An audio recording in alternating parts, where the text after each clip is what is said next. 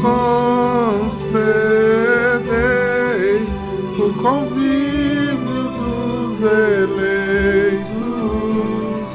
Eu sonho com o céu. a todo tempo.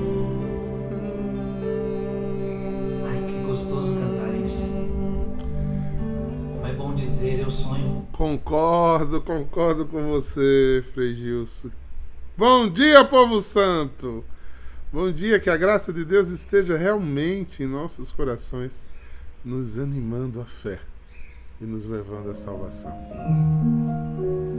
Eu cortei porque depois é que eu vi que essa música ele passa 12 minutos rezando e cantando aí. Vamos vamos sair do nosso objetivo, né, que é a partilha da palavra. Mas vale a pena. Frei é um homem muito orante, né? Nos leva muito à oração, esse canto dele suave. E aí, povo santo, vamos seguir esse estudo dessa semana que eu tenho agradecido, viu? Eu quero agradecer a vocês pelas partilhas individuais no Zap, né? É, a palavra tem mexido, né? E principalmente terça-feira à noite houve um derramamento do Espírito, né? Então as pessoas ficaram muito impactadas com o que houve. E a gente não sabe. A gente conversava ontem com as oblatas ali na terra. A gente não vai fazer uma adoração e sabe que isso vai acontecer. É o Espírito, na sua divina misericórdia, que faz isso acontecer. Eu tenho uma suspeita, né? Eu acho que é quando a gente consegue estar mais unido e mais é unido. Eu acho que o que às vezes impede a grande influência do Espírito no meio de nós é que, infelizmente, há muitas divisões no meio de nós. né? E a gente já vai para a adoração cheio de divisão, cheio de contenda interior, cheio de coração travado. O Espírito Santo não vem, querido, não vem. Só quando estão unidos e reunidos. Unidos. Não pensem que eu estou falando de diapasão aqui, né? De todo mundo igualzinho, pensando do mesmo jeito, tudo certinho, não. Mas unidos. O que nos une é o amor, e o amor é a possibilidade de, de amar a diferença. Eu com certeza não concordo com tudo que Milena pensa, nem vice-versa. Mas eu posso estar muito unida a Milena, posso estar muito unida à irmã, irmã Gema que está aparecendo aí, porque é, é o amor de Cristo que nos une, não é os nossos interesses, nossos pensamentos, nossa forma de, de ser e agir. Mas em nome da nossa nosso pensamento, nosso jeito de agir, a gente se divide. Não aceita o irmão, não ama o irmão, não, aí o Espírito Santo não vem. Não vem, a gente fica, manda fogo, Senhor. Ele faz, mando não. Vem, Espírito Santo, eles já vou. Quando vocês se unirem, eu vou. É, eu tenho muito medo do mercado da fé. Desculpe a dureza da frase. A gente pode aprender a fazer adorações muito bonitas. A gente pode fazer um marketing muito bem feito. A única coisa que a gente não pode fingir é o Espírito Santo de Deus. E a rebanha? A rebanha. Ah, Mas por que o senhor está dizendo isso? Porque a Bíblia diz isso. A Bíblia, numa conversa final lá em Mateus, ele vai dizer que é a indagação dos profissionais da fé, dos religiosos. Mas, Senhor, eu preguei no teu nome, eu fiz grandes eventos, eu fiz isso. Ele não vos conheço. Hum. É, queridos. Sem união, o Espírito Santo não vem. Ah, mas quer dizer que num, num momento desse, digamos que eu não estou em união. Né? Eu briguei com Lara, briguei com as oblatas, entrei na adoração, uh, em ira interior. Então o Espírito Santo não vai usar ninguém? Vai. Por que tu acha que ele vai deixar de estragar a obra? Por conta do meu pecado. Ele não vem fluir em mim. Ele não vem fluir em nós com a mesma densidade. Mas ele pode individualmente atuar nas pessoas. Senão a gente tava frito, né? Vou dizer só até isso. Mas eu digo que a gente estaria frito, né? estaria frito, sem Espírito Santo. Então, mas quando há uma, uma congregação, quando a gente é, diminui as diferenças e que a gente se abre para a graça do Espírito, ah, meu amigo, o negócio flui. Ou se flui. Mas, Jaco, por que o senhor está falando isso? Você sabe que, que é uma pergunta muito recorrente? Eu falo coisas aqui é, do. Vou usar até uma expressão nietzschiana, do humano mais humano, da reflexão de um filósofo que observa a vida, observa a comunidade, observa a vida da igreja há muitos anos já, né? E as pessoas às vezes pensam que eu estou citando fulano, citando ciclano, e a pessoa o senhor estava falando para mim, eu disse, ah, eu posso, o Espírito Santo pode até ter tocado o seu coração, mas eu não direcionei a fala a você. Eu vou, eu, olha gente, gente do meu Deus, eu entro aqui livre. Até então eu rezei de manhã, venho com o impulso do, da, da, da, da, música que eu vou querer usar, mas eu não planejo nada não essa Alexa é diferente da minha pregação de domingo, que eu medito. Que eu... eu abro e leio aqui na hora e deixo o Espírito Santo fluir na hora e vai. Porque senão não é Lexo. Entendeu? É estudo bíblico. Alexo é a impressão imediata daquele momento. O que é que o texto causou em você? Isso é Lexo. É esse diálogo orante com a palavra. Uma coisa que a gente aprendeu dos judeus. Os judeus vão para a sinagoga e ficam na adoração à palavra. Então a palavra vai causando seus impactos, vai formando, vai se apresentando a nós. E eu digo uma frase da palavra e a palavra reverbera em você e fala de outro jeito, fala dentro do seu estado de vida. Isso é Lexon. Entendeu?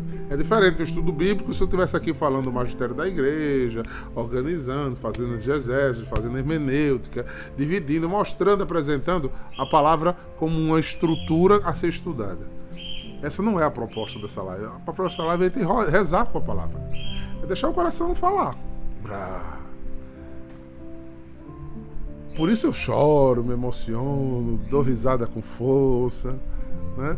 Às vezes a gente não consegue nem ler o Evangelho, só medita aquele impulso inicial para que a palavra tenha liberdade de fazer o que quiser conosco. Então, mas deixa de falácias e vamos Hoje o texto está em Mateus 18, 21 a 19. E, tem, e versículo 1. Então vamos lá. Não, 18, 21. 19, versículo 1. Pronto, agora sim. Estranho. Tem alguma coisa faltando. Eu acho que não. A grafia não completou aqui não. Vamos lá. Pedro aproximou-se de Jesus e perguntou: Eita, Pedro. Pedro, tu tá rindo, né? Eu tô falando de São Pedro, Pedrinho. Eu vou falando o nome de São Pedro e ele vai rindo. Xerido de vovô.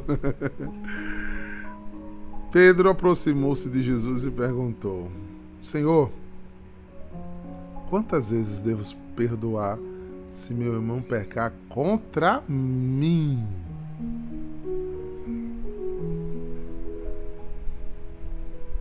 Guarde contra mim. Jesus é direto. Pá! Até sete, sete vezes? Não, Pedro pergunta ainda. Jesus respondeu: Não te digo até sete vezes, mas até setenta vezes sete. Porque o reino do céu é como um rei que resolveu acertar as contas com seus empregados. Quando chegou o acerto, trouxe-lhes um que lhe devia uma enorme fortuna. Como o empregado não tinha como pagar, o patrão mandou que fosse vendido para como escravo, junto com a mulher e seus filhos e tudo o que possuía, para que pagasse a dívida. O empregador, porém, caiu aos pés do patrão, prostrou-se e suplicava: Dai-me um prazo e eu te pagarei tudo. Diante disso, o patrão teve compaixão, soltou o empregado e perdoou-lhe a dívida. Ao sair dali, aquele empregado encontrou um dos seus companheiros que ele devia apenas 100 moedas. Ele o agarrou e começou a sufocá-lo, dizendo: Paga o que me deveis. O companheiro caiu aos pés e suplicava: Dai-me um prazo e eu te pagarei. Mas o empregado não quis saber disso. Saiu e mandou-lhe jogar na prisão até que pagasse o que devia. Vendo o que havia acontecido, outros empregados, os fofoqueiros de plantão, dos que é, ficaram muito tristes e procuravam o patrão e lhe contaram tudo. Então o patrão chamou e lhe disse: Empregado perverso, eu te perdoei toda a tua dívida porque tu me suplicastes. Não devias tu também ter compaixão do teu companheiro, como tive compaixão de ti? E o patrão indignou-se e mandou o empregado empregar aquele empregado ao torturador até que pagasse toda sua dívida. Assim que o meu Pai está no céu fará convosco, se cada um não perdoar de coração o seu irmão. Ao terminar este discurso, Jesus deixou a Galiléia e veio para o território da Judéia, além do Jordão. Palavra da salvação.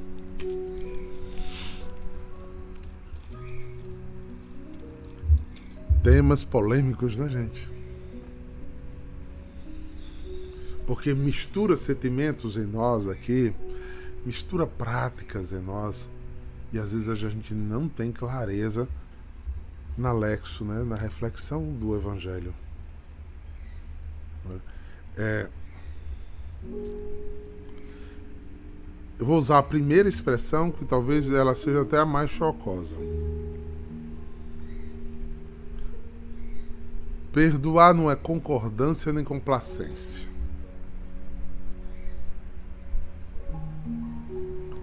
Nem muito menos conivência.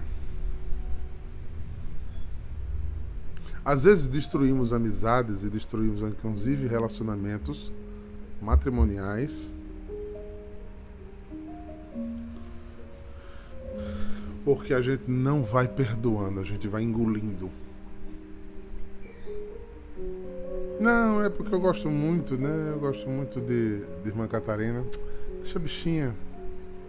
Hum. Deixa a bichinha.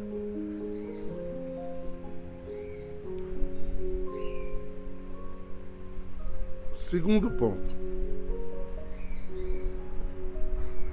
A frase de Pedro é específica a si. Vamos traduzir numa linguagem mais nordestinês, mais atual. É um de nós chegando diante de Jesus, Jesus, quantas vezes eu vou ter que perdoar essa pessoa que não me perdoa, que não me ama, que não me respeita, que não me dá crédito, que não acredita em mim, que me joga para baixo, que me desmoraliza, que mexe com a minha autoestima, que me irrita. Quantas vezes, Senhor, eu vou ter que derramar perdão aonde no meu coração tem uma úlcera? Ficou mais claro a pergunta de Pedro? Pedro está dizendo a Jesus: Olha, eu não consigo alcançar o coração dessa pessoa que me espeta, que me agride, que não me conhece e fala mal de mim, não sabe o que eu sinto e me julga, não sabe o que eu fiz e tira suas conclusões a partir de si mesmo.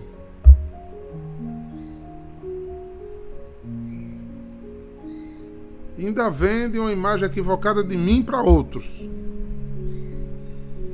Quantas vezes eu tenho que dizer, eu te perdoo? Ficou mais fácil ou mais complicado, hein, gente?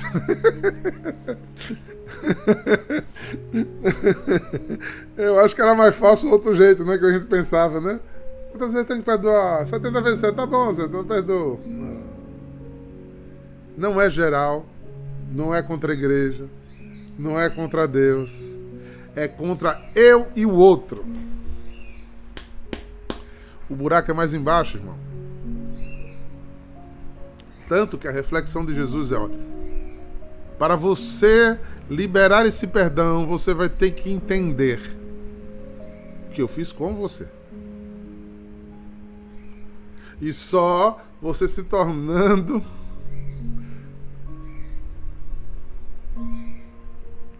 Só irmão Basílio, só você, tomando consciência do que eu fiz com você, Diácono Eduardo, é Deus falando comigo.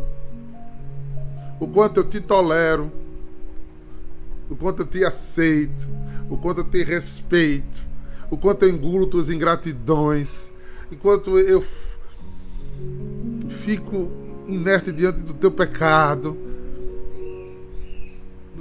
das tuas fraquezas quando eu não te jogo fora como você merecia, quando eu não desisto de ti. Essa parábola é isso. Então ele, o Deus olha para Pedro, e vou, por isso eu botei o caso em mim. Ele chacoalha Pedro e diz: Rapaz, acorda o que eu faço com você.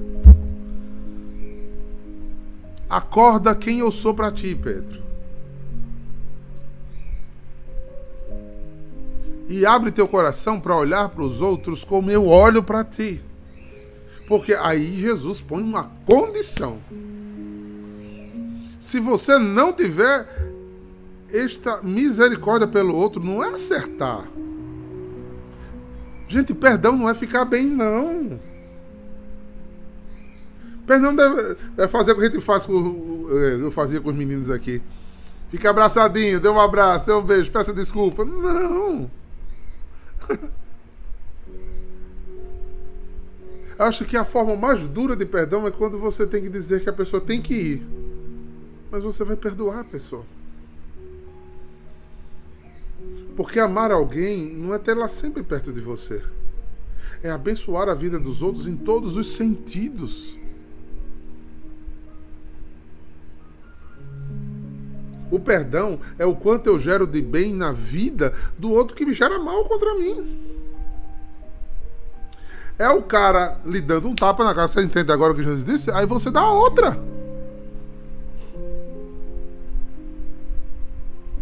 Não é eu tenho um litígio com Maria da Guia, aí eu vou dar um abracinho pronto. Aí o que é que acontece na sociedade? Aí finge Maria da Guia e finge eu que tá tudo bem. Aí vai por trás eu faço. Eu nunca mais vou confiar em Maria da Guia. Que perdão é esse?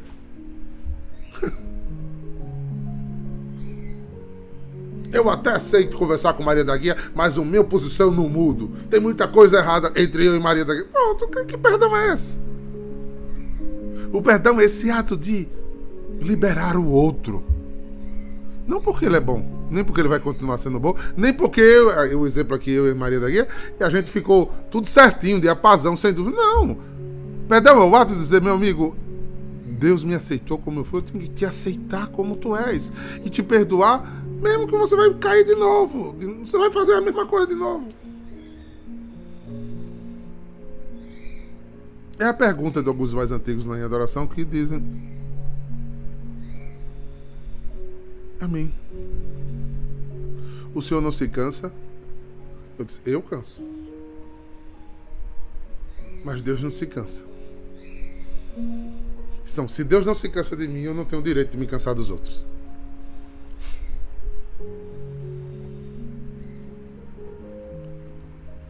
Porque o filho é dele. é.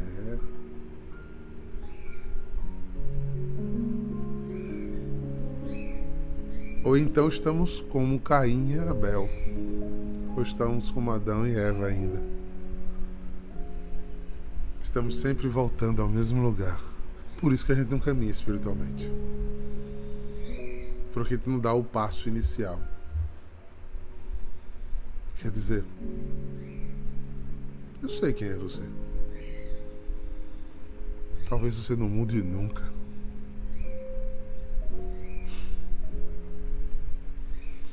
Paciência, você é meu irmão. Eu não sou seu pai, eu sou seu irmão. E eu preciso perdoar 70 vezes 7. Eu preciso continuar abençoando a tua vida. Mesmo que ele não abençoe a sua, diácono. Sim, o correto aqui é esse. Porque eu não faço por conta do meu irmão. Eu faço pelo que Deus faz por mim. Então, eu faço pelo que Deus faz comigo, e não pelo que eu faço com meu irmão. Olha, pode até parecer difícil esse, essa fala. Mas depois que ela entrar em você, ela é libertadora, viu, gente? Porque você trata com Deus e não com a outra pessoa. Porque Deus você nunca viu. Mas Deus você conhece. Como assim, diácono, Deus você conhece? Porque não tem cara mais verdadeiro do que Deus. Ele é a pura verdade. Então, ele não há fingimento, não há falsidade, não há engano. Então, tratar com Deus é coisa muito boa. Agora, tratar com os homens não é. Nem sempre é bom, não. Ó, eu vejo, eu vou dar outro exemplo de casamento. Eu atendo, vou usar um exemplo hipotético. Uma mulher com mil queixas, e separa não separa com o marido, sobre o marido. Aí eu converso, faço um processo de trazer essa, esse processo de consciência de perdão. Aí depois eu trago o cara, converso. O cara com mil queixas das ações dela para com ele, por conta do erro dele para com ela. Ou seja, fica aquele entranhado de mágoa, de raiva, de erro, de. Blá, blá, blá. Aí eu estimulo ao perdão. Aos dois decidem, vamos encontrar os dois. Aí, numa conversa, numa oração, aí choram, se abraçam, diz que se amam, não se separam. Mas um mês depois, quando eu encontro ela, disse: E aí, como é que tá as coisas? Mesmo jeito, né, Diácono? Eu tô aqui desconfiada. Não mudou nada, foi tudo falácia. foi tudo falácia. Porque o encontro não foi com Deus, foi com outro. Porque o outro, é isso que Jesus está dizendo, o outro vai continuar pecando 70 vezes 7. Ele vai continuar fazendo as mesmas coisas se você não se reconciliar com Deus.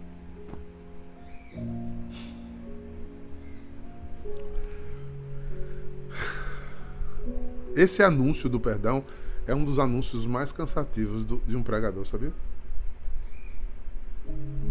Estou nem falando do porque o pregador ele anuncia uma coisa. Depois o pregador precisa ter sua vida de perdão, que é, é outro processo, né? É outra coisa.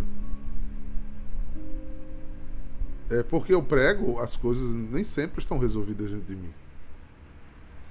Há uns anos atrás eu preguei Preguei para mim. Preguei para mim. De, de fazer uma pregação e no outro dia de manhã, na minha oração, botar para eu ouvir. Se escuta o que você está dizendo. Bota em prática o que você está dizendo na sua vida. Senão você vai acabar com o seu ministério. Porque uma coisa é o que a gente entende, outra coisa é o que a gente sente. Do que a gente entende para o que a gente sente é uma distância muito grande. É aí que a gente diz, e você sabe que no mundo se diz, eu devia ser assim. Né? Mas sendo que na praxe do evangelho, essa brecha é a armadilha do inimigo e acaba com qualquer ministério, acaba com qualquer casamento, acaba com qualquer amizade. Se você der essa brecha, você acaba com a sua vida relacional. Quais das coisas mais difíceis que existem hoje no nosso coração foi o diabo que conseguiu colocar? A dificuldade de acreditar nas pessoas. Mas é real, diabo? É. Porque eu, porque eu comecei a não acreditar nas pessoas? Porque as pessoas começaram cada vez a ser mais falsas ter uma subvida. E dizer uma coisa e fazer outra. Pensar uma coisa e fazer outra. A coisa mais comum que eu escuto é, é uma pessoa chega para mim e diz: Tiago, eu queria fazer um desabafo de você com um outro irmão. tudo bem. Posso chamar ele aqui? Não! Chama. Então você não quer resolver. Você quer só manter o que você está sentindo. Aí você tem um problema comigo, vai conversar com Fernanda. E Fernanda, muito santa e ungida, aí chama Lili, chama Flávia e chama assim: vamos rezar pelo diácono. Porque. Não, vamos rezar pelaquela pessoa que ela tá com problema com o diácono. Já tem quatro pessoas envenenadas pelo mesmo problema aí. que não vai ser oração nenhuma, é coisa do diabo, é só para dissipar a desconfiança entre nós. Então, essa grande dificuldade de ser transparente. Porque o mundo já não fez nossos transparentes. Esse vaso límpido que devia ser nossa alma está contaminada com a sujeira desse mundo, irmãos. Eu vi uma coisa de um santo bispo um tempo, de muita penúria na comunidade e não foi Dom Fernando Panico, não, viu? Foi antes de Dom Fernando. Ele disse: Você entendeu o que Maria disse no silêncio? Tem hora que não adianta você falar.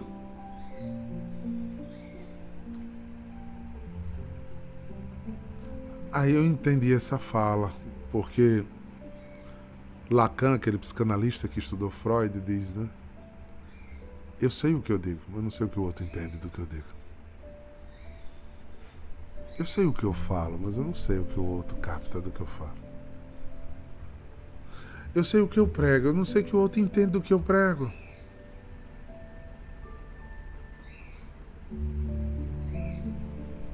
Porque qual é a terra que tem no seu coração para receber o que eu falo? É aquela falsa imagem que temos das coisas. Eu já contei essa parábolazinha, mas eu até queria deixar registrada na internet. Foi Padiléu que eu. Foi numa pregação de Padiléu que eu vi essa, essa parábola.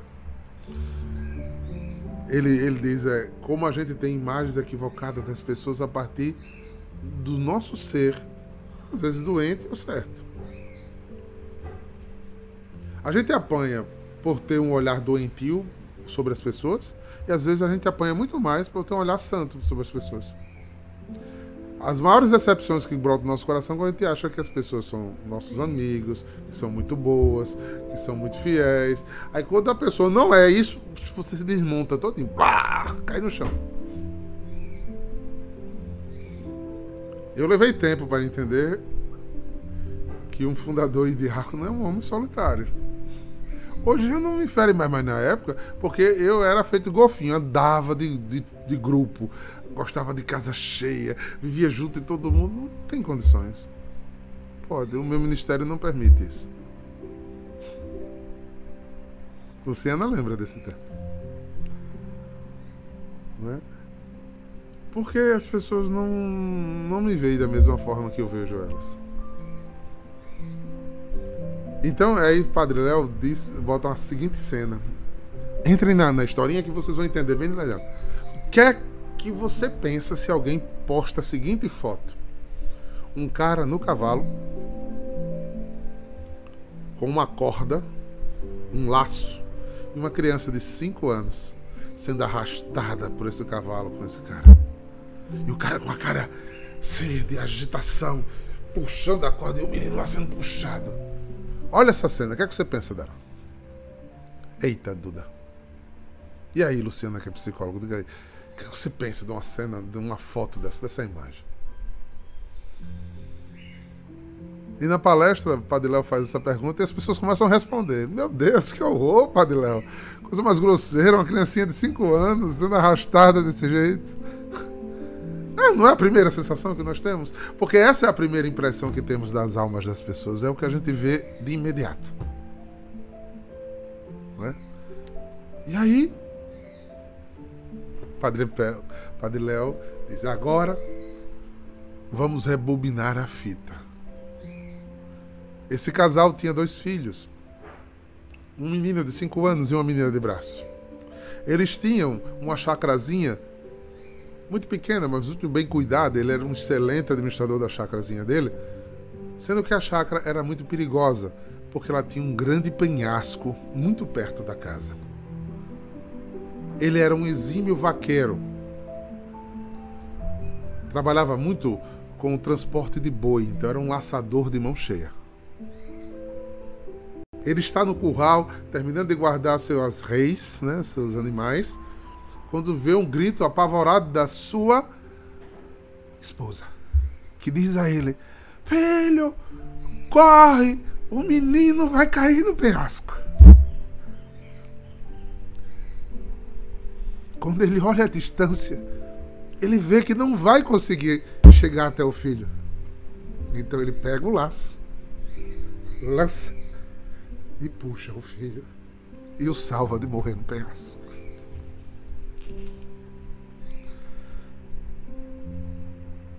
É assim. A gente impacta a vida da gente em relação aos outros a partir da última visão. Sem entender o processo que a pessoa teve para chegar até ali.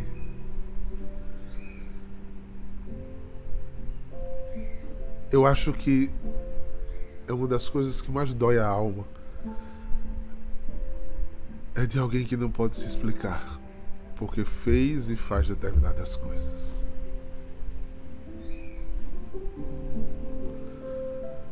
Para mim é uma das coisas mais difíceis, sabe, irmãos?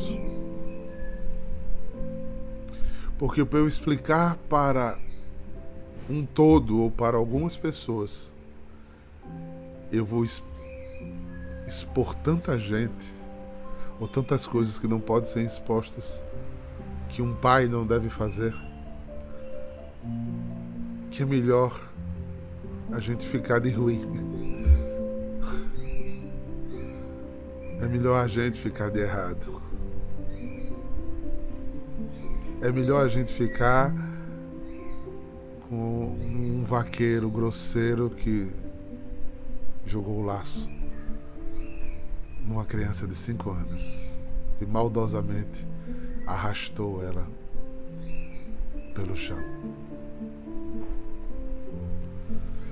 Perdoar 70 vezes 7 faz parte de uma maturidade psíquica, de uma maturidade espiritual e de uma consciência de amor.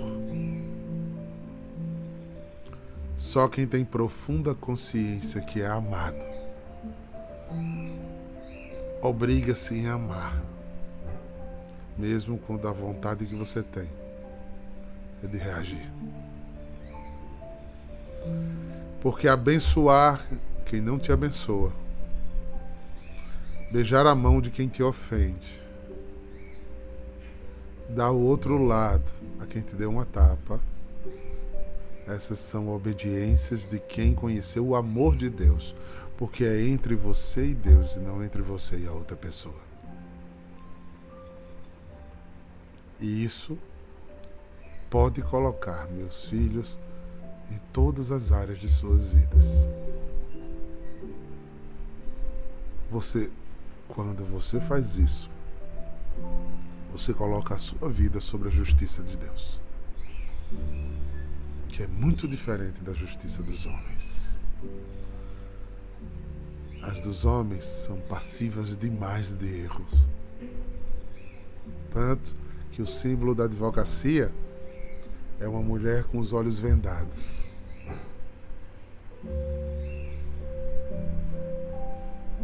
Mas Deus, ah, esse vê todas as coisas. E o que é de Deus, filho, fica. O que não é de Deus, passa.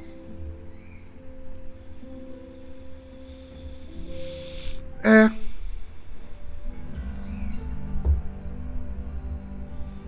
Recado dado. Só o tempo mostra.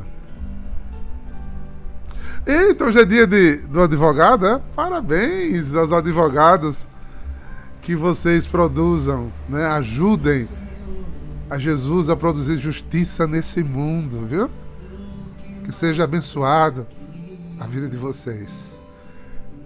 Essa profissão que luta pelo direito, pela cidadania, deveria ser a grande promotora da paz no mundo, né?